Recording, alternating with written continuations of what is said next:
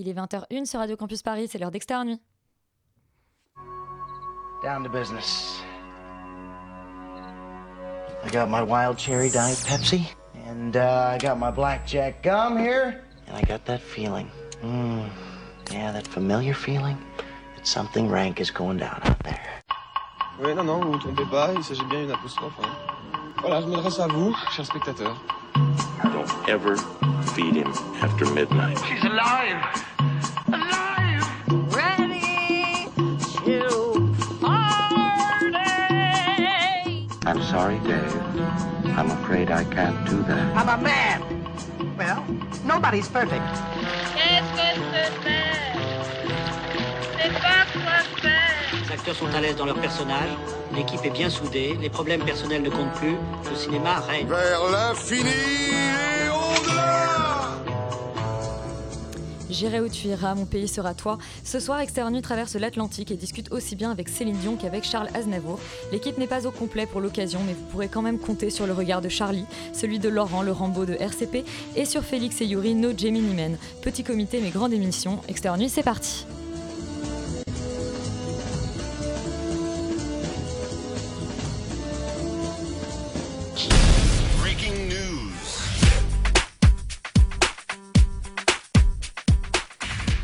Bonsoir Laurent.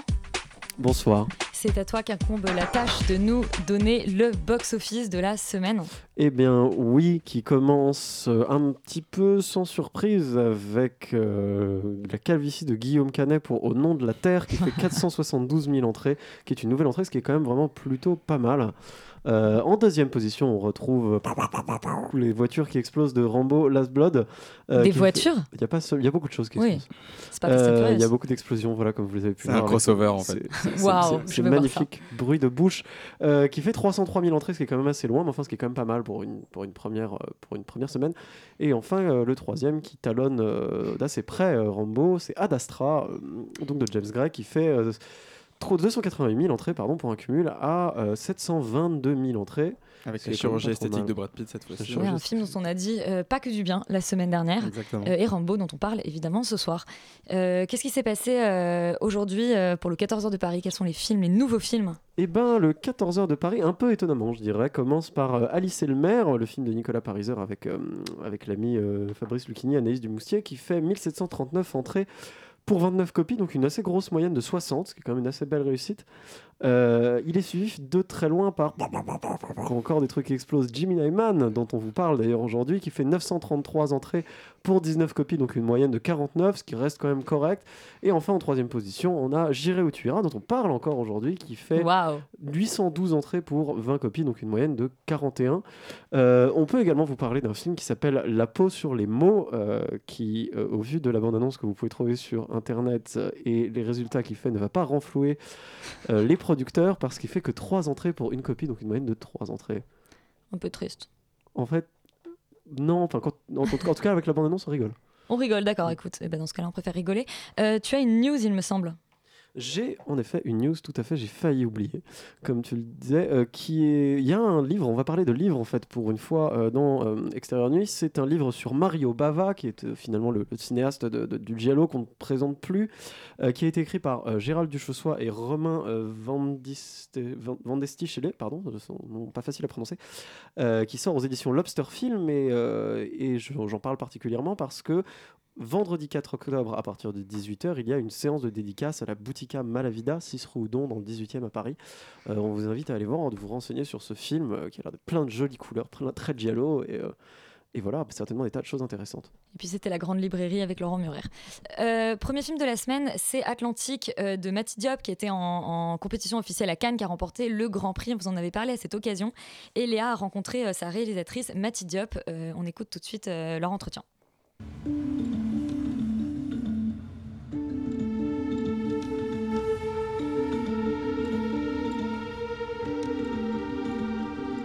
Euh, bonjour Mathie, on se rencontre aujourd'hui pour parler de ton film Atlantique qui euh, sort le euh, 2 octobre euh, dans les salles de cinéma.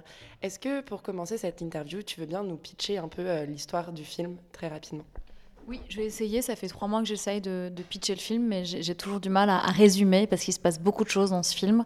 Mais pour aller à l'essentiel, je parlerai d'une histoire d'amour entre deux jeunes gens de 20 ans, Ada et Suleiman, qui c'est une histoire d'amour euh, clandestin. Euh, elle, elle est promise à un autre homme qui, qui est un immigré, qui a plus d'argent. Et lui, euh, il ne lui dit pas encore, mais il va partir en mer pour trouver du travail en Espagne parce qu'il n'est pas payé sur son chantier. Et donc c'est une histoire d'amour qui est fauchée, sacrifiée par un dysfonctionnement à la fois social et économique, par une certaine violence capitaliste. Et hum, Suleiman part en mer avec euh, son groupe d'amis euh, avec qui il travaille au chantier. Euh, et ils entreprennent un, voyage euh, voilà, en mer pour rejoindre l'Espagne.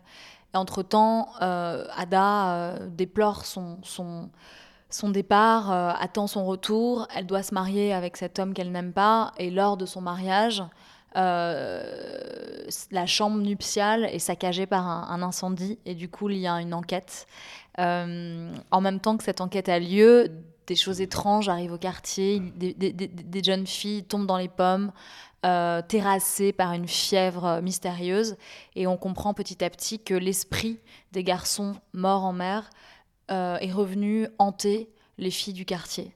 Les garçons, les esprits des garçons sont revenus pour réclamer l'argent qui leur est dû, et parmi eux, Suleiman, l'esprit de Suleiman est revenu faire ses adieux à, Ada pour passer une dernière nuit d'amour avec elle. Donc c'est vraiment un film euh, avec au cœur une histoire d'amour euh, traversée par des problématiques euh, politiques, économiques, une histoire de vengeance et, et de, voilà, de- de justice sociale.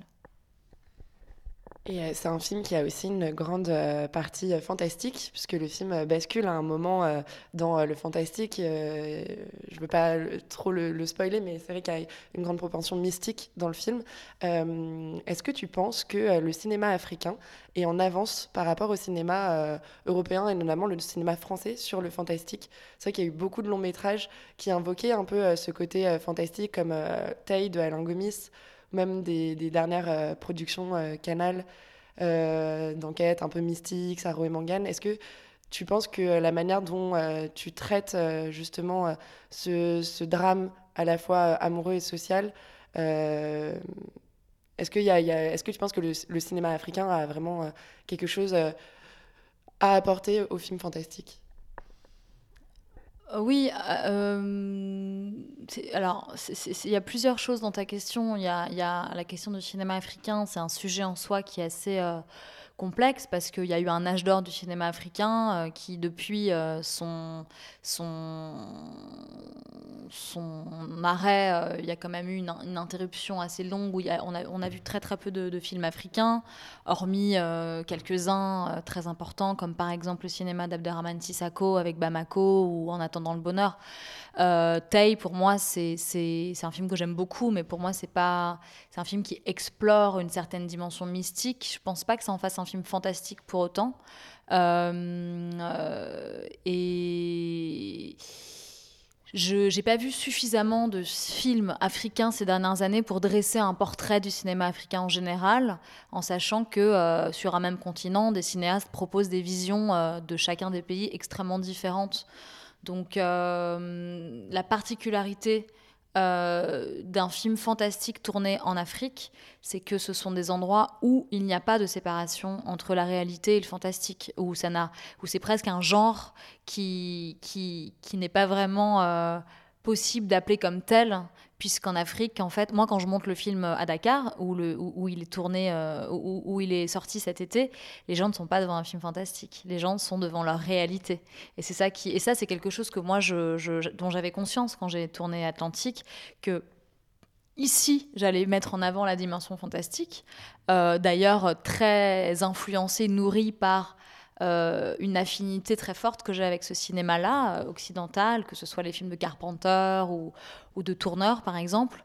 Mais, mais je sais pour autant que quand je suis à Dakar, ce qui m'intéresse de- de- de capturer, c'est justement le fantastique qui fait partie de la réalité, en fait.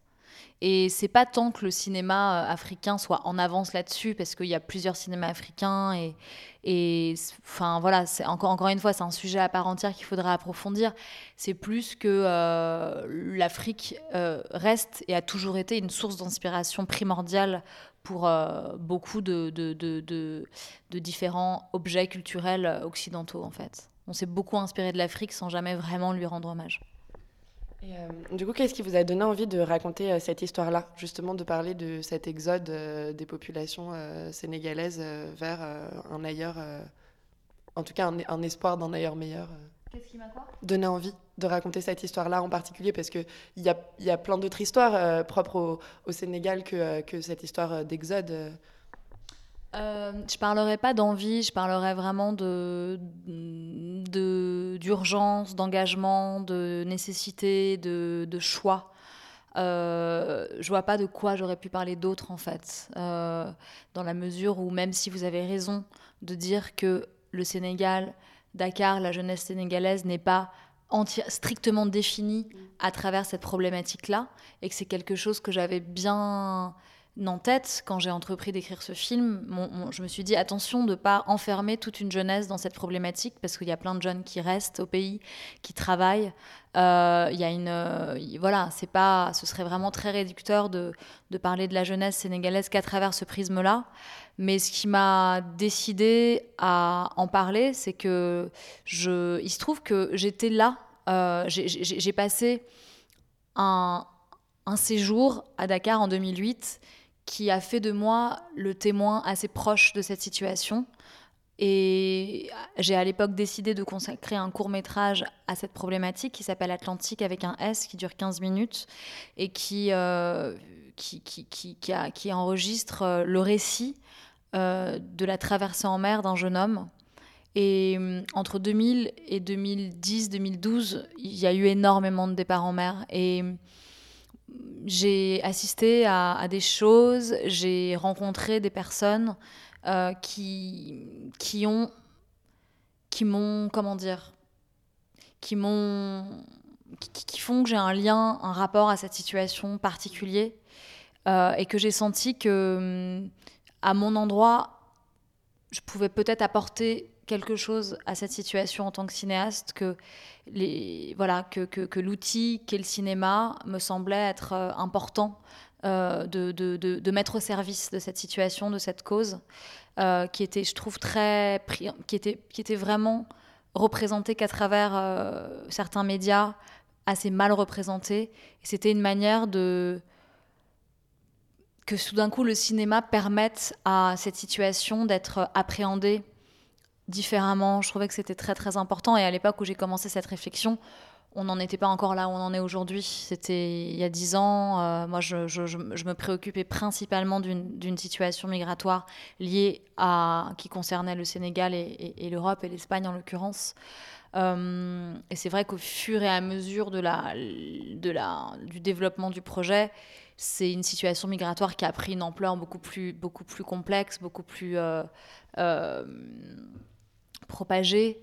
Et, hum, mais je pense que je sentais déjà à l'époque que c'était que c'était euh, voilà que ça allait être sans doute l'un des enjeux des problématiques euh, géopolitiques contemporaines et que, et, que, et que ça me semblait important que le cinéma euh, s'engage aussi à- à en parler autrement. Euh, merci. Euh, et du coup, ce, sujet-là et cette manière de raconter cette histoire, comment il a été reçu euh, à Dakar par le public? Parce que le film a été projeté cet été. Est-ce que les Sénégalais se sont reconnus dans cette histoire? Quels ont été les retours dont on vous a fait part? Oui, j'ai eu l'immense joie de, découvrir un public qui s'est reconnu, qui s'est senti représenté. Et pour moi, c'est vraiment une. Ben, c'est ma plus grande victoire, c'est ma plus grande joie d'avoir euh, assisté à ce. D'avoir pu recevoir ces retours. Ou par exemple, des jeunes femmes, des jeunes filles, des adolescentes qui se reconnaissaient à travers Ada, qui avaient comme des personnages enfin à qui s'identifier. Après, c'est un film que j'ai à la fois fait pour proposer euh, un autre regard sur l'Afrique au monde, euh, des personnages noirs particuliers, une approche euh, de pure fiction romanesque sur, euh, sur, euh, sur, des enjeux politiques. Et en même temps, c'est aussi un film que j'ai voulu très universel. C'est un film que j'ai à, la fois fait euh, dans un souci que, voilà, que je viens de vous, vous, vous- exprimer, mais aussi qu'un public euh, qui n'est pas sénégalais, qui n'est pas noir, qui est occidental, blanc, de n'importe où, puisse également s'identifier à à la fois euh, être, rendu sensible à une situation et s'identifier comme on s'identifie à n'importe quel personnage d'un film. Euh, parce que c'est important que, aussi de commencer à, à, à, ce qu'un public euh, majoritairement blanc euh, puisse aussi s'identifier à des personnages noirs. Jusqu'à présent, c'est l'inverse qui se passe. C'est les seuls, les seuls personnages auxquels on peut, on peut s'identifier sont quasiment à 90% blancs. Euh, et c'est voilà, c'est important que, que, que, que- les choses s'inversent aussi. Oui, et quelque part, c'est un film qui parle euh, aussi tout autant d'amour et d'amour impossible que euh, de départ.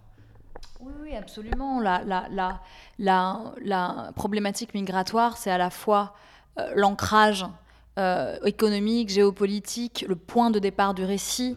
Euh, c'est la, disparition des garçons qui fait émerger ces héroïnes féminines. Euh, mais le film est avant tout euh, une histoire d'amour, une histoire de vengeance, une histoire très universelle finalement. avec mon co-scénariste Olivier Demangel, nos figures, c'était de référence, c'était Roméo et Juliette, Tristan et Iseut.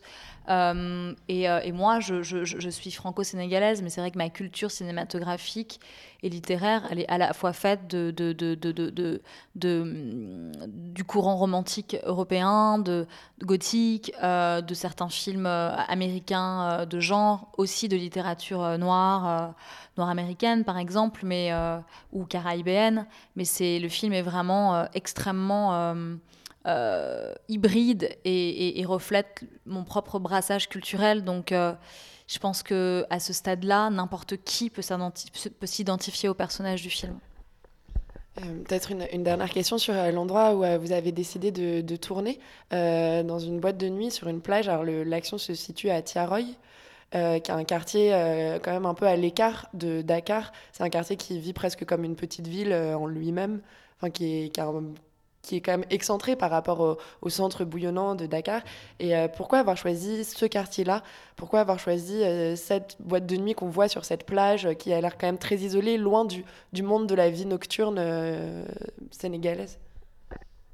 Bah, c'est la banlieue en fait de Dakar. C'est la banlieue de Dakar et qui est plutôt très très très active et, assez peu isolée en vrai. Euh, elle n'est pas isolée, c'est juste que cette boîte de nuit elle est désertée par les garçons puisqu'ils sont partis en mer et que c'est une boîte de nuit qui en temps normal devrait être peuplée de jeunes, devrait, euh, devrait euh, accueillir une, foule de danseurs et de et de et de et de et de et d'ivresse et de et de et de joie et qu'elle est vide qu'elle est vide, qu'elle est désertée par les garçons parce que les garçons sont partis en mer rejoindre l'Espagne en pirogue. Donc euh, c'est un quartier qui devrait être plein mais qui, se retrouve euh, déserté par les garçons. Euh, j'ai voilà, j'ai décidé de le tourner à Tiaroy pour plusieurs raisons parce que c'est l'un des quartiers situés en bord de mer, en périphérie de Dakar, où beaucoup de garçons sont partis depuis les plages carrément. Et c'est vrai que je trouvais ça déchirant d'imaginer que il y avait comme presque qu'un pas à faire entre leur chambre, la piste de danse et l'océan en fait pour partir. Euh, et Tiaroy, c'est un endroit très symboliquement aussi très fort puisque c'est à Tiaroy que des tirailleurs sénégalais ont été assassinés par des Français après la guerre, euh, alors qu'ils avaient combattu auprès des Français pour euh, défendre la France et qu'ils ont non seulement pas été payés de tout leur solde, mais quand ils ont réclamé leur dû, ils ont été assassinés. Donc, euh, et c'est toujours pas vraiment réparé. Je sais que François Hollande euh, est venu faire un discours, présenter des excuses de façon pour moi un petit peu je, trouve que c'est pas assez. Je trouve que c'était pas suffisamment euh, convaincant. Euh, c'est une histoire qui n'est, qui, voilà, qui, n'est, euh, qui n'est pas encore réparé. De toute façon, est-ce que c'est réparable? En tout cas, officiellement, c'est important que les choses le soient.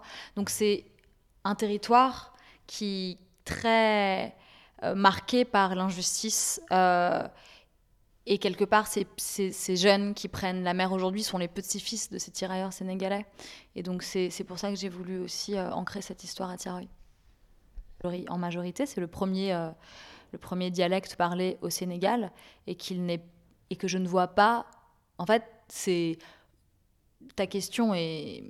n'est pas, ta question n'est pas problématique, mais le fait même de la poser raconte que c'est quand même encore une question. Et en fait, pour moi, ça ne doit même pas en être une, en fait.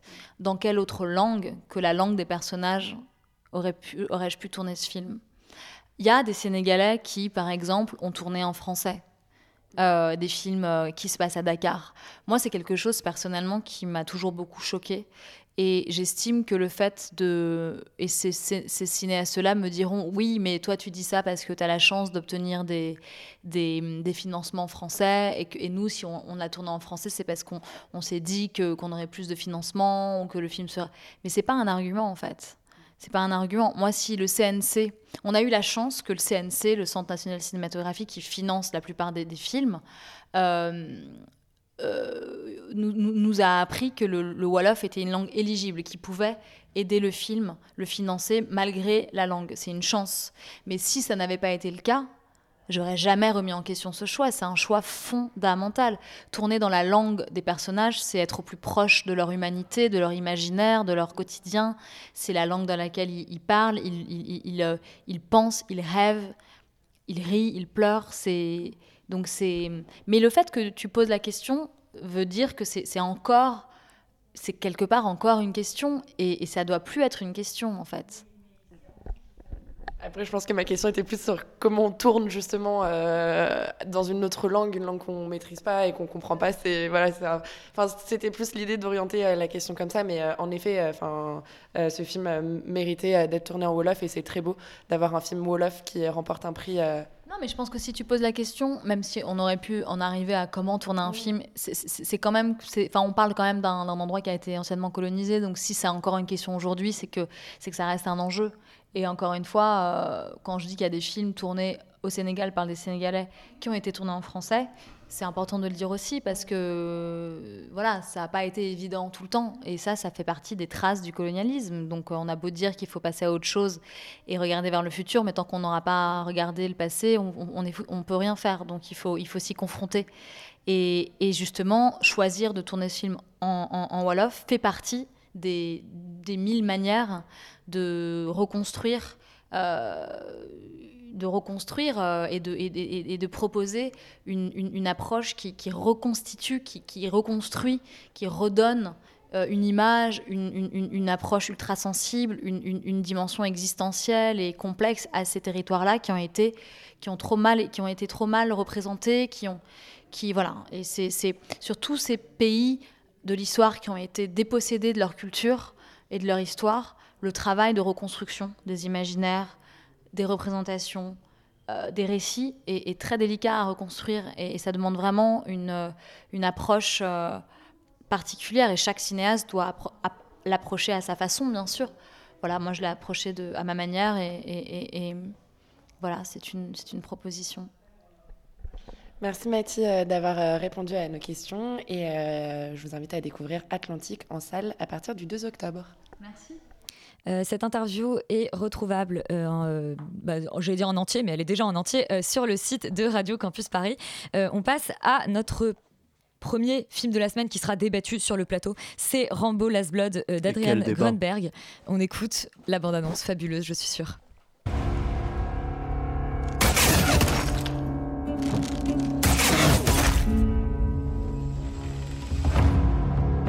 Lorsque je suis revenu à la maison il y a longtemps, j'étais un homme perdu. Et j'ai rencontré Gabriel. Alors d'abord, j'ai une toute première question. Euh, Oui. Vous l'avez vu en VO ou en VF ce film? En VF, On l'a même vu ensemble. en VF. On l'a vu ensemble en VF, mais tu dévoiles un peu trop de détails dans le privé, Oh. euh, Laurent. Mais euh, c'est une VF qui vaut tout à fait la peine d'être vue, puisqu'elle ajoute environ 50% de la qualité du film, qui euh, à l'origine est déjà quand même assez formidable, assez fabuleux. On part quand même sur un scénario d'une originalité folle, où Rambo, après avoir euh, eu des petites aventures birmanes il y a 10 ans, pour ceux qui ont suivi la saga, euh, se retrouve sur son ranch. On ne sait pas comment il a recueilli une jeune fille et sa mère ou sa grand-mère, enfin j'ai pas trop compris. Euh, et, et donc cette jeune En fait, fille. en fait, va- on a l'impression que c'est sa nièce. Oui, et et donc cette cette- femme et cette mère, en fait. oui, c'est très bizarre. Et du coup, cette jeune fille va absolument retrouver son papa qui est au Mexique. Mais alors Rambo dit non non mais tu sais le monde est dangereux, t'as pas, faut pas, faut le faire. Évidemment la petite fille, et qu'est-ce qu'elle fait? Elle le fait. hein, voilà. Et puis donc euh, elle va au Mexique et là qu'est-ce qu'elle- bah, qu'est-ce qui se passe? Elle se fait évidemment kidnapper par des Mexicains, des Mexicains qui sont doublés en français par des Mexicains. acteurs français. Donc c'est assez rigolo. On a Ah. des séquences comme ça. Il y avait tétouillé comme ça, c'est- qui sont, assez bien. Euh, euh, ah, non, t'aimes pas ce gringo. Enfin c'est vraiment il super. parle, il parle espagnol avec des accents français. Ouais, ouais, c'est non, mais magnifique. c'est- c'est- c'est- on est dans un niveau de- d'inacceptable et de scandale quand même assez élevé. Euh, après, après ça, le film est totalement raciste, fasciste, euh, misogyne, euh, mal, tourné. Euh, euh, en fait, Rambo, c'est assez intéressant en termes de saga, puisque ça part quand même d'un film assez pacifiste finalement, d'un type euh, complètement traumatisé par la guerre et qui, à chaque film, va s'efforcer à faire un truc encore plus violent, encore plus viriliste, encore plus. euh, euh, Enfin, en- encore pire euh, que le précédent, au lieu, de, au lieu de faire une franchise normale et de capitaliser sur les atouts d'un film, il, il- il- vraiment il capitalise sur les défauts. Là, le défaut, c'est très clairement, enfin, qu'il y a trop de dialogues déjà. Je trouve Stallone, on sait qu'il aime écrire les dialogues, et le film alterne vraiment entre une une espèce de niaiserie absolument dingue, c'est-à-dire qu'on est vraiment genre ouais la famille, tu m'as brisé le cœur, machin, et une violence mais ultra gore gratuite. Rambo quand il tue quelqu'un, il le tue pas seulement, il lui fout un coup dans la jambe, trois coups dans le bide, il lui arrache le cœur avec les mains, il le mange, il lui tape la tête. Enfin non, il, vraiment il est pas du tout dans, dans- il est pas dans la demi-mesure quoi ce garçon. Il a des petits problèmes euh, à régler. Euh, c'est vraiment dommage parce que le film passe à côté d'un sujet qui serait très intéressant à savoir Rambo vieux. Euh, qui est Rambo vieux? Et on a eu Rocky vieux hein, avec la non, saga mais- Rocky et de qui était Stallone. assez bien réussi. Bah, bien Néanmoins, là, mais qui est Rambo vieux? Qui est Rambo vieux qui creuse des tunnels dans son ranch euh, dans le dans, dans le- dans l'Arizona? Soit dit en passant, la frontière entre le Mexique et et, et, et- et, les États-Unis mériterait bien un mur parce que vu comment il passe d'un côté et de l'autre, enfin, bref, Euh, tout ça pour dire que le film euh, donne un peu raison à, à Donald Trump. Mais euh, on est quand même dans voilà, on, on aurait pu avoir un film assez beau sur Rambo vieux, complètement trauma par la guerre, complètement trauma par le monde qui le- qui, qui l'entoure, qui comprend plus rien, qui construit des, qui creuse des tunnels. Et puis finalement, on a juste un vieux film débile réalisé vraiment avec les pieds, voire avec autre chose. Mais globalement, allez-y vraiment pour la VF et la voix, la version française de Stallone, qui quand il dit je n'ai pas pu la sauver. Comme je n'ai pas pu sauver mes frères au Vietnam, à peu près 5 minutes euh, après le début du film. Voilà, Bon, on plusieurs dit- fois dans le film, quand même, ça- ça revient on est- plusieurs on fois. est- on est quand même parti pour un excellent moment de grand cinéma. Toi, Laurent, les, les vieillards euh, guerriers, t'aimes ça? Bah écoute, euh, je connais plus le côté vieillard que le côté guerrier, mais en tout cas, euh, ce qui est amusant, c'est que euh, c'est un film quand même qui arrive à renouer avec la tradition du 2 et du 3, qui sont quand même globalement euh, des espèces d'actionneurs très bourrins, avec juste ce qu'il faut de racisme pour se rappeler qu'on est américain. Et ça, c'est quand même cool. Euh, Celui-là a quand même, voilà, comme, comme Yuri l'a dit, euh, on, a- on est sur de la qualité en termes de dialogue. On a des contrastes qui sont assez intéressants. C'est un film qui a beaucoup de contrastes, de paradoxes, euh, notamment sur des moments extrêmement lents où on s'emmerde quand même assez ferme. Ça, et c'est les moments niais, justement, Voilà, où- ouais. extrêmement. Et d'autres horriblement gore. Enfin, vraiment, genre, c'est- c'est c'est assez violent. Euh, on peut noter aussi voilà, la, faible qualité de la VF qui voilà, montre bien le, le, le, le- le- caractère un peu au rabais de l'ensemble du film, hein, qui clairement la WO n'a pas, n'a pas bénéficié de beaucoup d'attention. Euh, mais quand même, voilà, pour revenir à, à l'intérêt du film, moi je trouve qu'il est en effet assez paradoxal. Euh, Il y a euh, un truc que je trouve assez curieux, par exemple, c'est que les Mexicains sont extrêmement caricaturaux. Enfin, on est, on est clairement sur une posture assez raciste vis-à-vis du Mexique. C'est Mais en, même temps, mais en même temps, Rambo lui-même est d'une famille euh, manifestement hispanique, parce qu'on comprend qu'il est, que c'est sa famille. Enfin, bon, c'est en tout cas ce que je comprends. Des Mais gens qui Peut-être sont que c'est sa famille sympas. adoptive parce qu'il dit Je ne savais pas que j'avais une famille alors que je l'avais depuis le début. Ouais, c'est c'est très vraiment bien. En fait, encore une fois, on comprend pas bien. Euh, encore une fois, tu parles de la scène où il, sent- passe d'un côté à l'autre de la, frontière, mais justement, il passe euh, en camion pour rouler sur les, euh, les comment dire sur la frontière comme si, euh, comme si à la fois c'était hyper facile de passer d'un côté à l'autre, donnant raison à Trump, mais en même temps, il abat les murs. Il abat les murs. Rambo abat les murs pour pouvoir, pour que les gens Il abat puissent. aussi les Mexicains. Voilà, il abat beaucoup de choses, euh, des, des- enfin, je veux dire des tunnels, enfin plein, plein, plein de choses. Euh, voilà, bon après je vais pas m'attarder sur le fait que le scénario est complètement incohérent, tout ça est débile, tout ça est affreusement laid. Le pauvre, le pauvre Adrian Grunberg qui quand même est horriblement mauvais, qui est un type qui qui a fait euh, de, de l'assistanat de réalisation et réalisation de deuxième équipe, je crois, pour des films qui étaient quand même assez cool. Euh, je me rappelle plus trop des titres, mais des films de, de enfin, je sais pas, des films de Sam Mendes, des films, enfin voilà, des trucs, des trucs un peu sympas. Euh, là, clairement, ouais. En première ligue. Non, il n'était pas en première ligue, non, ça c'est clair. Euh, il est même pas en deuxième, à mon avis. Là, franchement, c'est une catastrophe. Euh, on voit rien, c'est Le film dégueulasse. ouvre quand même sur une séquence où euh, Rambo sauve des touristes. On ne voit rien, on ne sait pas pourquoi il est là, pourquoi ils sont là, est-ce qu'il les sauve, est-ce qu'ils sont méchants, est-ce qu'on est aux États-Unis, est-ce qu'on est autre part, ça n'a absolument aucun sens. Et à la fin, il est juste merci John avec une espèce de voix off, euh, enfin voix, voix, voix, voix française euh, niaise au possible, c'est assez brillant quand même. Mais surtout, ce qui est vraiment curieux, euh, c'est qu'on ne sait pas comment, comment dire que, enfin, en fait, on ne comprend pas le kiff que ça, enfin, en fait, ça n'est même pas kiffant. Non, c'est ça. Pour euh, pour les fans de, de gros trucs qui explosent. Parce que euh, c'est même pas beau à regarder, c'est-à-dire que les, les Mais ça n'explose pas vraiment, c'est-à-dire que même le, le- le final, le final où on, est censé être, c'est censé être jouissif, tous les méchants se font défoncer, euh, finalement n'est pas du tout euh, kiffant. On Non, c'est vraiment très, laid, très quoi. C'est vraiment très laid et c'est dommage. Enfin bon, bref, de toute façon, c'est un échec, on, on y va pour rigoler, quoi, à cause de la VF. Ouais, mais on aime bien rigoler, donc euh, allons 4DX. voir euh, Rambo euh, Last Blood en VF, s'il vous plaît. Euh, on va maintenant parler d'un documentaire, Le regard de Charles de Marc euh, Di Domenico. On a l'équipe euh, avec nous, donc on écoute euh, tout de suite la bande-annonce et puis on, on accueille nos invités. Vous avez vu mon nom en lettres rouges sur le fronton olympien. Vous m'avez vu sur scène, de loin, de près, en images. Ces images qui, bout à bout, semblent dessiner ma vie. Vous m'avez vu, oui, mais ce que vous ne savez pas, c'est que moi aussi je vous ai vu.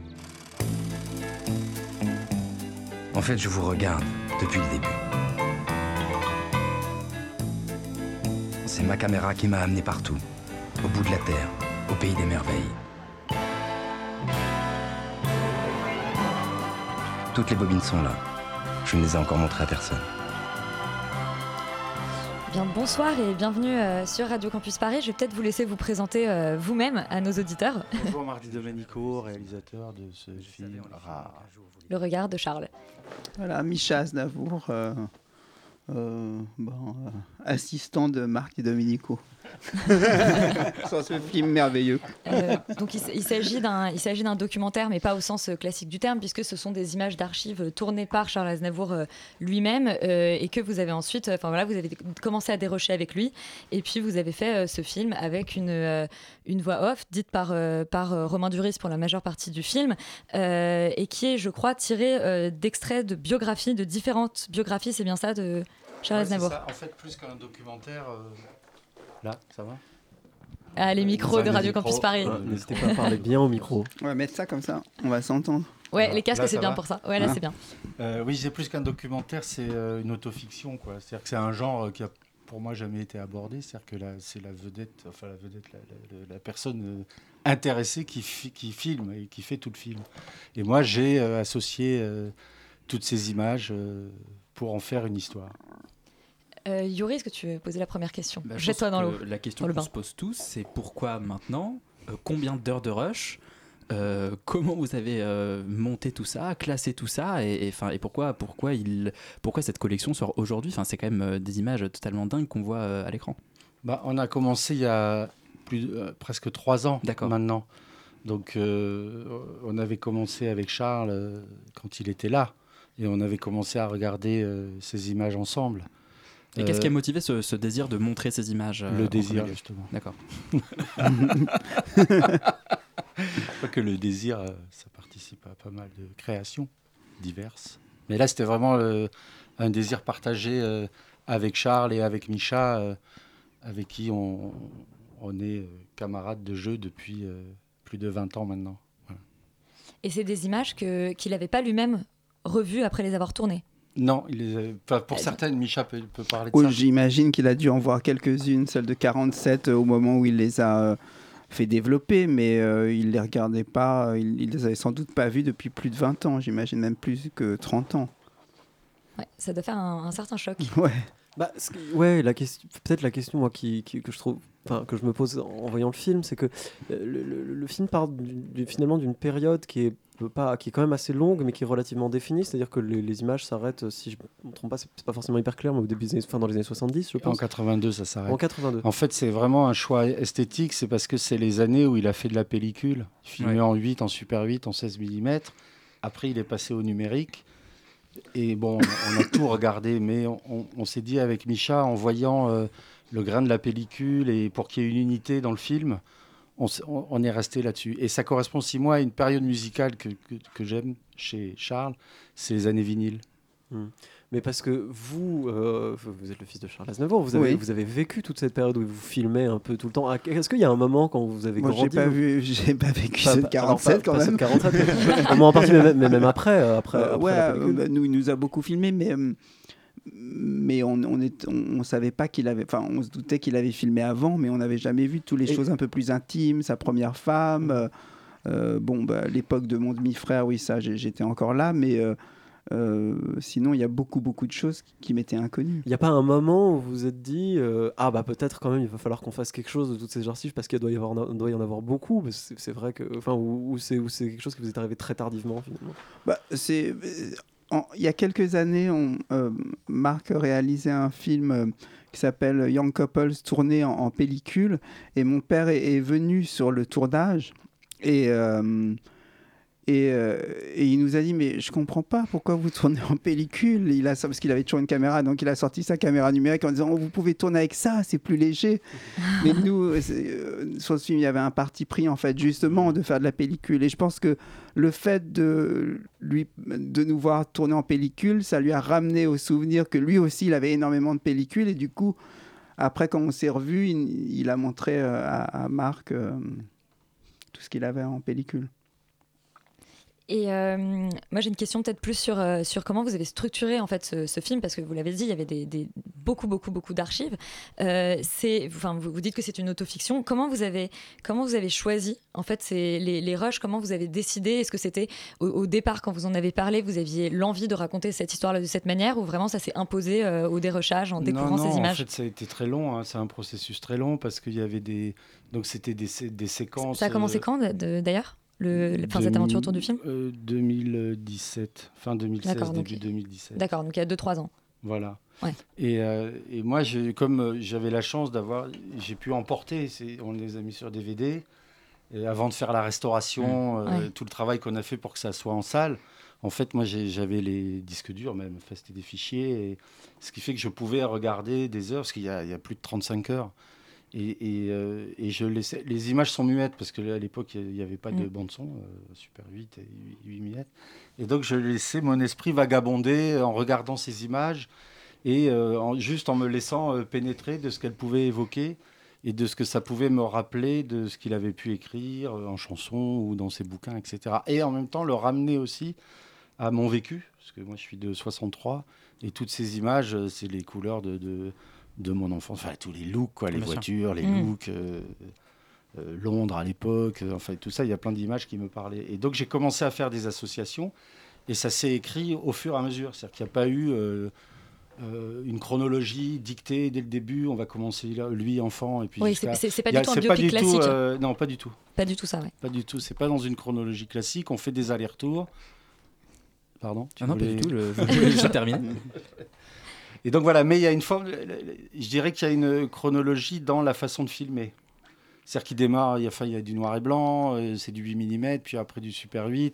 Il y a une manière un peu nerveuse de filmer. On voit quand il est jeune, il a 20 ans, euh, la caméra, elle a des mouvements qui sont plus du tout les mêmes après au moment où il rencontre la maman de Micha, où là on est plus posé. euh, Mais c'est vrai qu'on a les premiers d'ailleurs vrais gros plans à ce moment-là il me semble. voilà, ouais, ouais. on se rapproche, on se rapproche des visages. euh, euh, même euh, quand il fait ses voyages euh, dans, les années entre 66 et 69, il est, ses visages d'enfants, de, personnes de la rue, il y a, beaucoup de moments dans les villes, les villages, où il filme les, gens de la rue.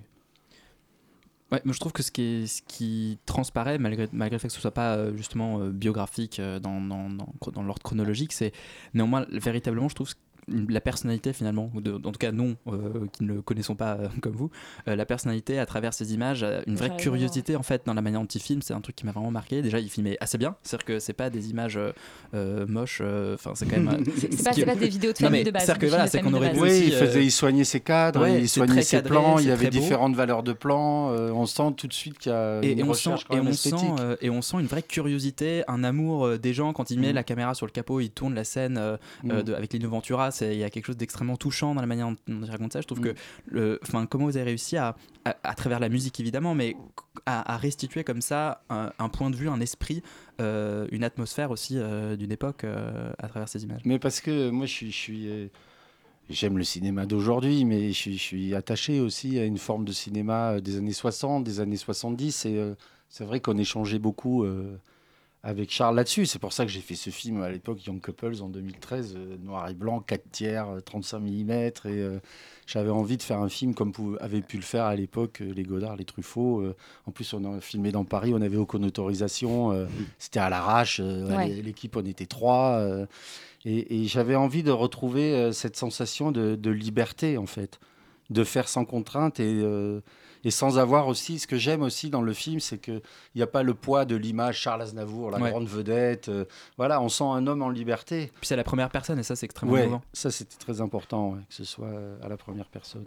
Bah, Surtout, il y a une vraie cohérence entre euh, ce que les images racontent et ce que lui chante. C'est-à-dire que quand on voit ces images, on voit vraiment une époque qui n'existe plus. Mhm. Euh, on voit à quel point euh, ça, ça a compté pour lui. Mhm. Et surtout, ce que je trouve intéressant, c'est qu'il n'y a pas une surdramatisation. C'est-à-dire qu'il y a Mhm. beaucoup de biopics que- qui sont sortis dernièrement où on va essayer d'inventer Ouais, des problèmes, le malheur. Rocketman, on il, faut, il faut faire tirer les C'est larmes. ça, genre ça, des- voilà. Et, Que là, et- pas du et tout. c'est étouffant. Les images sont très, lé- elles sont très légères, très envolées. Tout ça. Exactement. Et Ouais, parce qu'il y a un côté très gai, je trouve, dans le film, hein, très vivant. Ouais, parce que mon père, c'était quelqu'un de vraiment très euh, joyeux.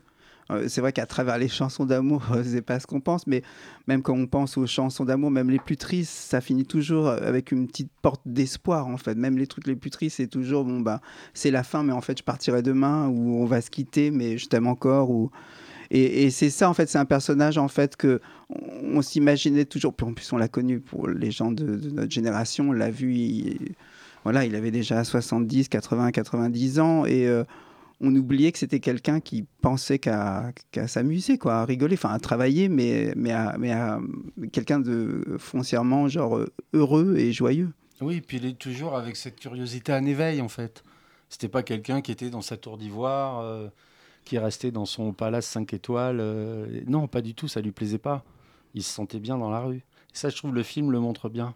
Ça, ça- ça se voit qu'il est vraiment proche des gens, euh, qu'il est proche du monde, qu'il a, qu'il est curieux en fait, qu'il a vraiment envie de dévorer tout ça. Mm. Et, et- et- et voilà, je trouve que c'est un film qui est assez incroyable parce que non seulement vous ne lui avez pas inventé de, de drama derrière pour maintenir Mm. le spectateur dans quelque chose d'artificiel, mais en plus vous lui avez inventé une qualité d'une certaine manière. Enfin, elle est là, mais c'est- Mhm. c'est qu'en plus on découvre qu'il avait En euh, fait, ce je pas- talent-là. je l'ai pas inventé. Oui, mais Je l'avais mis en lumière en en fait, exactement. Et Ou révélé. exprimé. Voilà, ouais. Et, euh, et c'est incroyable en fait parce que c'est- il n'y a pas de biopic comme ça. Euh, c'est un peu une, une mine Oui, d'or de oui. pouvoir découvrir un artiste ça, sous cet angle-là.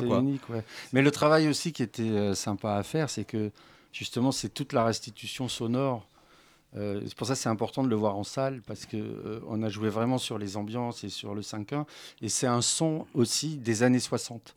C'est-à-dire que moi j'avais envie de retrouver les, les, les- les Bressons, euh, les films italiens des années 60 où tout était doublé en fait. Mm. Ils filmaient, ils prenaient pas le son. Et donc ça donne, ça participe au fait aussi du voyage. Euh, on peut fermer les yeux, on est dans un son qui est, qui est aussi euh, particulier. Bon, enfin, bon, après, c'est- un peu une question qu'on pourrait. Enfin, de la fin, on va dire. Mais non, ce qui, moi, quand, quand on voit ces images et quand on voit quand elles commencent et quand elles s'arrêtent, on se demande euh, est-ce que vous avez volonté d'éventuellement faire une suite ou une préquelle ou ce genre de choses? Parce que quand on, v- on imagine la quantité d'archives incroyables qu'il doit y avoir, ça doit être un rêve pour n'importe quel documentariste de tomber sur un truc comme ça, euh, des archives inédites, euh, extrêmement fouillées, fournies de plein plein de choses. Est-ce que ça donne pas envie d'en faire plus encore quoi? Peut-être quelqu'un qui aujourd'hui viendrait et prendrait les images qui À sont partir là de 82. et arriverait à. le film est relativement court. Le Ouais. film fait, le fait- film fait une heure, une heure et quart. Il est court, mais il est dense et il dit, il dit beaucoup de choses. Et je trouve que mettre des images pour dire oui, il y en a d'autres et euh, peut-être certaines, entre guillemets, spectaculaires où euh, il y a des, des- gens people, etc., et qu'il a pu croiser, mais ça ne se justifiait pas en fait. Mm. Moi, j'avais envie que chaque plan, soit qui- chaque image soit justifiée. Donc voilà, c'est ça. Il a la durée qui, moi, me semble euh, la bonne. Et je n'avais pas envie de rajouter pour rajouter. Alors et après, puis oui. les images euh, numériques, ça a quand même moins d'impact en fait euh, sensoriel. voilà, on en a tous vu en fin de compte. À partir des années 90, bon, encore maintenant, le numérique, ça fait au moins de la bonne qualité, mais toutes les images un peu euh, vi- vidéo, ça a très mal vieilli. Et puis tout le début du numérique, c'est pas, c'est pas aussi chaud en fait. Non, et puis surtout, euh, euh, ce qui fait le choix, moi, ce qui m'a plu, c'est euh, de, de- de- de- jusqu'à la réussite, en fait. C'est de, voir le parcours. De, je, je pars de rien, donc c'est un jeune homme, hein, il a 20 ans, et ça s'arrête au moment où ça va devenir l'immense star, et on voit comment il se construit. Comment il va acheter ses salles aux États-Unis, les coups de poker. euh, Le fait que les, Asiatiques connaissent ces chansons par cœur sans être capables de, de comprendre Ouais, ce que ça de veut dire. comprendre ce que ça veut dire. Et donc, à, à partir du moment où ça devient la grande vedette et qu'on on connaît après euh, plus, je dirais, euh, moi, ça m'intéressait moins. Hmm. Mais peut-être que quelqu'un d'autre euh, le fera très bien. hein, il y a un élément dont on n'a pas parlé, c'est donc c'est Romain Duris qui dit euh, qui dit la voix off. Euh, comment vous en êtes arrivé à ce, à ce choix? C'est vrai qu'il a, on, on on en parlait un off, on se disait, c'est quelqu'un qui qui a une voix vraiment, mais alors totalement opposée à celle qu'on connaît de, de, de- Charles Aznavour, et pourtant c'est lui qui déclame le texte à la première personne. Pourquoi ce choix? Bah, ça c'est mon choix Ah. parce que euh, euh, en fait je voulais pas j'allais pas trouver quelqu'un qui avait la même voix que mon père de toute ouais. façon et euh, j'ai donc cherché quelqu'un qui avait une énergie similaire et dans de battre mon cœur s'est arrêté il y a quelques années en le voyant jouer j'ai compris qu'il avait exactement la même énergie c'est pas c'est marrant parce qu'il a pas du tout le même genre de Physique, physique pas du tout, ouais. mais il a cette, ce côté un peu speed, ce côté. euh, euh, ouais, il, il, a la même énergie. Et, et j'ai été très heureux en fait qu'il accepte parce que. Oui, puis immédiatement, dans le... enfin, dès qu'il est arrivé, il a mis le casque et il a prononcé trois mots. euh, Enfin, le début, là, ce qu'on voit dans le film. Et moi, je trouvais que ça y est, quoi. Ça y est, ça liait les images au texte. C'était évident. Et ça s'est fait de. Il a pas, on n'a pas eu besoin enfin, de, de le diriger euh, plus que ça, quoi. C'était assez fluide, hein, c'était presque naturel. Et je crois que ça se sent d'ailleurs quand on voit le film. Non, c'est vrai, c'est assez poétique et ça, et ça, et ça évoque vraiment le personnage d'une manière très originale euh, qu'on n'a pas du tout l'habitude de voir. Donc euh, voilà, moi j'encourage totalement les gens à voir ça parce que c'est super. Bah, merci, De, merci de conclure, euh, de conclure à ma place. Laurent, tu, tu as une dernière question? Non, enfin, je suis désolé, là, j'ai pas de dernière question. Je l'ai posé ma dernière question tout à l'heure. Eh ben, Euh, super. Bah, on va juste du coup encourager les gens à aller voir Le Regard de Charles, euh, qui est sorti euh, ce mercredi au cinéma. Ouais. Euh, qui est, j'allais dire, on va dire les salles, mais en fait, il est quand même relativement visible partout, donc on a pas Oui, il y a de- 57 Ouais. salles en France et il y a 6 salles à Paris, euh, donc c'est assez Vous, les, visible. les six salles à Paris, vous voulez les énumérer peut-être Je sais pas. Vous les savez pas Je sais qu'il y a- je crois- démerdez-vous, si, vous je sais avez qu'il y a le. Lincoln ou le Balzac, mais si, si, il y a. Il y a le Majestic Passy là. Voilà. Mais non, les Ah, vous non, deux, vous c'est allez pas- à Non, mais bon, en regardant, en regardant sur, euh, en tapant sur Allociné, euh, il y a les salles, ça- voilà, on les verra. Quoi. Mais en tout cas, merci beaucoup d'être venu euh, nous, parler du regard de Charles euh, Bonsoir. sur le, Merci sur à le vous, plateau. merci à vous. Et puis, euh, et puis voilà, on vous encourage à voir Et le film. Shana Tova à tout le monde. On va enchaîner avec J'irai où tu iras de Géraldine Nakache. On écoute la bande-annonce.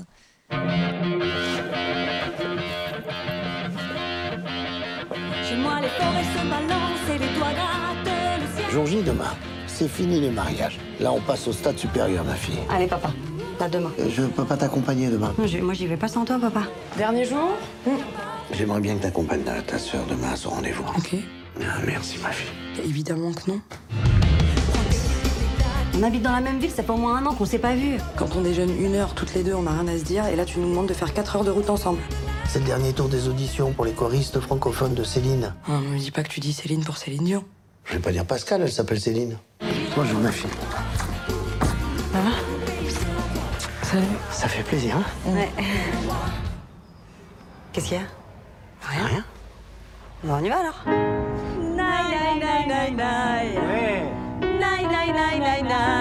Hey C'est des impulsions. Hey Ouh, t'es fatigué Une très longue bande-annonce pour J'irai où tu iras. Le, euh, Français oui, le, alors le Premier film réalisé par Géraldine Nakache sans son co-réalisateur euh, de Tout ce qui brille et de New York. Euh, Charlie, je sais que tu n'as jamais vu ces films, euh, mais tu es, Oui. allé voir, tu es allé voir J'irai où tu iras, peut-être parce que tu es un grand fan de Céline Dion ou de Géraldine non, parce que Nakache ou de je, Léla je venais de finir Gemini Man et c'était le seul film qui était là à 16h. D'accord, bah, ça commence très très bien. Voilà. Euh, de quoi ça parle à part de, à part de Céline Dion, mon, mon héroïne nationale? Euh, ça parle de Vali québécoise, et.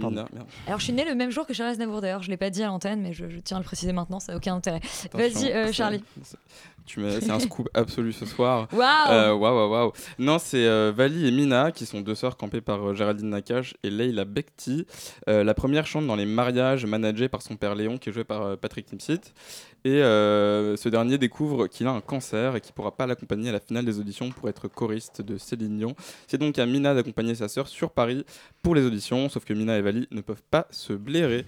Euh, et en fait, elles n'ont pas grand chose à se dire, pas grand chose en commun. Il y en a une qui a vraiment la, tête dans ses rêves. Elle, elle chante dans les mariages. Elle a fait la Star Academy. euh, je ne sais plus si elle a été finaliste ou j'en sais rien, mais on l'a connue pour ça.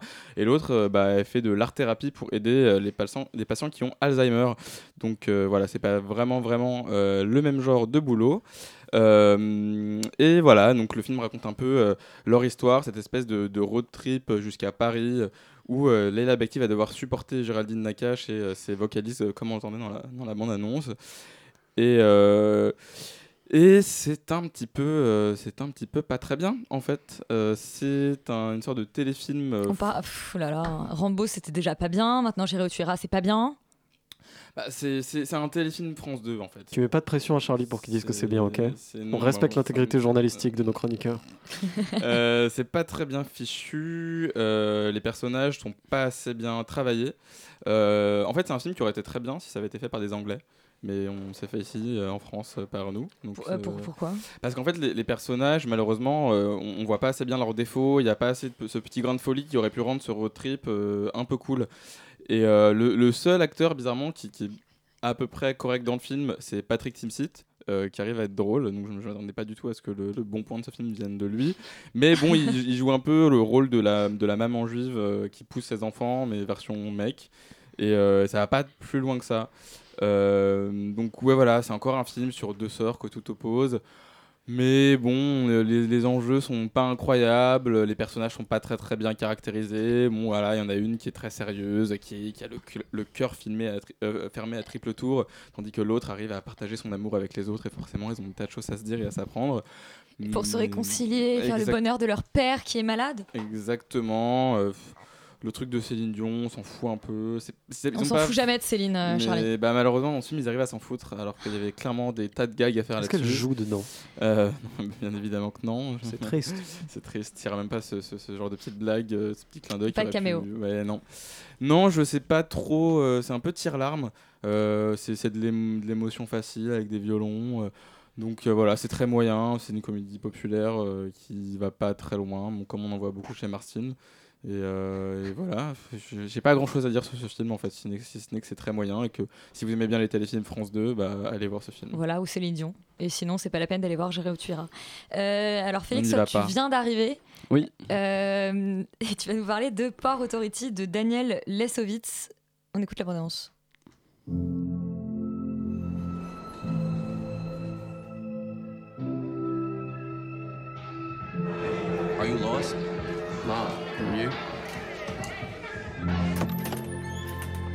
You see that whole big city you got out there?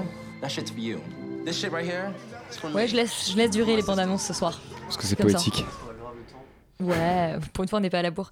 Alors, qu'est-ce que ça raconte, euh, Port Authority, euh, Félix? Euh, c'est un peu compliqué. En gros, ça raconte l'histoire de Paul qui est un espèce de loser qui sort visiblement de prison. Il arrive à New York et en fait, il a juste un, espèce de sac à dos et son téléphone. Euh, et en fait, sa sœur doit l'attendre et euh, il doit aller euh, tout simplement euh, voilà, crécher chez elle et commencer un peu sa vie. Et elle ne vient pas. Il se fait voler son téléphone. Il est vraiment euh, complètement à la rue. Euh, et il se fait recueillir par un gars qui, en gros, gère un espèce de refuge pour SDF et qui gère aussi en parallèle des espèces d'opérations qui visent à mettre la pression. À une certaine euh, population euh, pour des avis d'expulsion en fait. Et euh, voilà il se trouve qu'il est un peu perdu dans, sa- dans, cette vie il comprend pas trop c'est un peu un loser. Et au fur et à mesure il va commencer à s'intéresser au mouvement voguing et à fréquenter en fait des gens de, de cette de ce de ce enfin, de- ouais, de ce milieu. Et en fait il va tomber amoureux d'une euh, d'une fille qui s'appelle Y euh, et qui en fait n'est pas vraiment une fille puisqu'elle est trans et ça il ne le sait pas. Voilà voilà. Euh, c'est pas très intéressant en fait pour Authority. Ça raconte pas grand chose malgré Mais cette quelle soirée de, sur Radio Campus. pitch. Ouais c'est un peu la déprime. Enfin je sais pas ce qui s'est passé avant mais je pense que ça avait l'air d'être grosso modo la déprime. Euh, enfin sauf le docu de d'Aznavour parce que visiblement avez- enfin ça a l'air d'être très bien. Non pour Authority ça va pas du tout. Pourquoi? Parce que les personnages déjà ont un vrai souci, je trouve qu'on s'attache pas du tout à eux. Euh, C'est-à-dire que le, personnage principal de Paul, en fait, on sait pas vraiment qui il est. Il est extrêmement antipathique et dans ce genre de situation. Pourquoi il y a de la musique Je sais pas. il est très antipathique et dans ce genre de situation, c'est assez compliqué en fait de s'attacher à lui parce qu'on connaît rien de lui. C'est Fionn Whitehead, hein, le, le comédien. Ouais, exactement. Et donc, du coup, il y, a- il y a un vrai problème. En fait, je trouve que le, le- le film, surtout, a, a- a du mal entre son côté fictionnel et son côté, son côté documentaire. C'est-à-dire qu'il n'est pas assez euh, documenté pour vraiment être en immersion dans ce mouvement et dans ces espèces de personnages extravagants. En fait, on ne les connaît pas, on ne, on s'intéresse pas vraiment à eux. Et il n'est pas assez fictionnel pour, ça, pour euh, créer une espèce d'histoire et de l'empathie pour son personnage principal. Donc, honnêtement, en fait, c'est vraiment un film qui euh, te fait pas vraiment ressentir d'émotion. Enfin, à certains moments, mais on va dire que c'est assez facile. Et en plus, c'est un film qui est complètement dénué de mise en scène. C'est-à-dire que c'est le cliché du film euh, d'auteur américain avec des couleurs et une image désaturée et du The Blaze en fond. Mais en fait, finalement, il n'y a aucune mise en scène. C'est une espèce de caméra épaule qui filme des, personnages euh, se déambuler. Mais il n'y a pas d'intention, il n'y a pas de point de vue. En fait, euh, on filme une espèce d'histoire pour s'apitoyer sur un, sur un gars. Et moi, ça m'a pas ému et ça m'intéresse pas vraiment. Et voilà, j'aurais préféré bah, regarder Climax pour, le, pour le mouvement voguing. Je pense que c'est beaucoup plus intéressant. Ok, Voilà. donc Port Authority n'est toujours pas notre film de la semaine. Dernier film, euh, dernier euh, à essayer d'être un peu bien, c'est Gemini Man euh, d'Angly. On écoute la bande-annonce.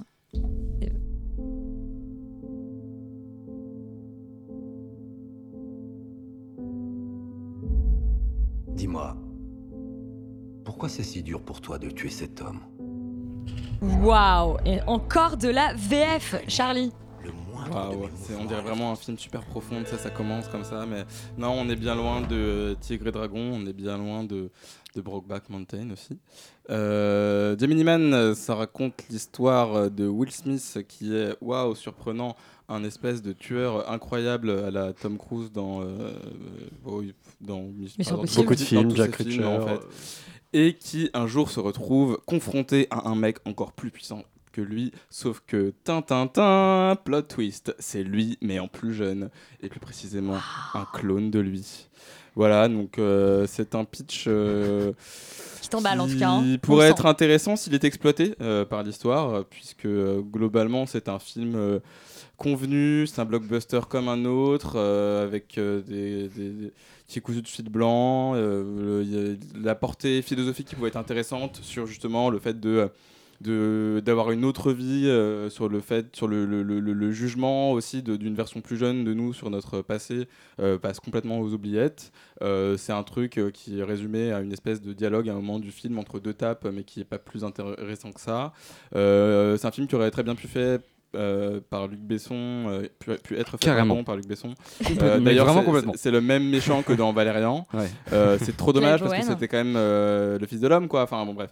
Et, euh, et du coup, non, euh, c'est un film qui est dispensable. Euh, La technologie euh, 3D pour faire le visage de, du jeune Will Smith n'est pas du tout assez au point. Enfin, je veux dire, la c'est dernière fois qu'on a vu un truc à peu près correct à ce niveau-là, c'était dans Blade Runner 2049 et ça, ça leur a quand même quasiment coûté la moitié du budget du film. Mais c'était Donc bien. Ça, ne, ça ne sert à rien euh, de faire ça maintenant. Faites ça en 2050 et puis lâchez-nous la grappe avec ça. Et puis comme ça, euh, Will Smith sera vraiment très très vieux. Oui, surtout que vu le, tout le botox qu'il a sur le visage, en fait, finalement, il est déjà assez jeune. Euh, non, effectivement, c'est un peu. Comme, comme rapide dans Adastra, c'est ça? Exactement. N- non, c'est pire.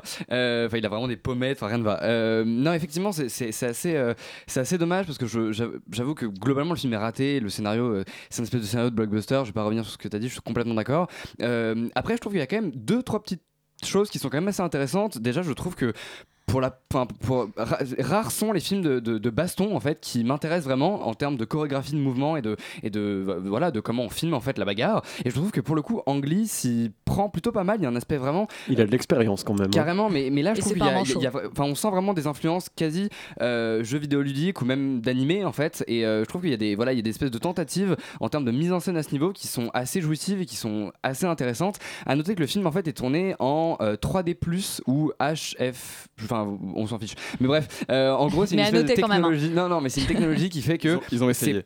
qu'ils ont, qu'ils ont essayé. Et c'est pas en fait du 24 images par seconde, mais c'est du euh, 120 images par seconde. Donc les mouvements sont extrêmement rapides. Euh, et je pense que ça- moi, je l'ai pas vu comme ça, mais je pense que ça a vraiment donné un côté encore plus jouissif. Euh, et ça doit être hyper, euh, pour le coup, vraiment. euh, euh, intéressant à ce niveau. Euh, et sinon, euh, le deuxième point que je trouve à peu près correct, c'est le méchant qui est assez stéréotypé, mais pour le coup, un, il est assez nuancé aussi quelque part et je le trouve pas non plus totalement manichéen et c'est dommage parce qu'on sent que bah, ça aurait mérité de voilà encore une fois de creuser au niveau des thématiques etc, etc. mais c'est raté globalement Bon bah il y a beaucoup de choses ratées cette semaine. On vous indiquera quand même Atlantique de Matty Diop et puis euh, Rambo Last Blood si euh, vous aimez la mauvaise VF et puis évidemment le regard de Charles euh, dont on vous a parlé il y a l'entretien et puis ce, ce podcast sera retrouvé sur euh, bah, notre page et sur Radio Campus Paris. Vous restez sur Radio Campus Paris. On se dit à la semaine prochaine. Au revoir.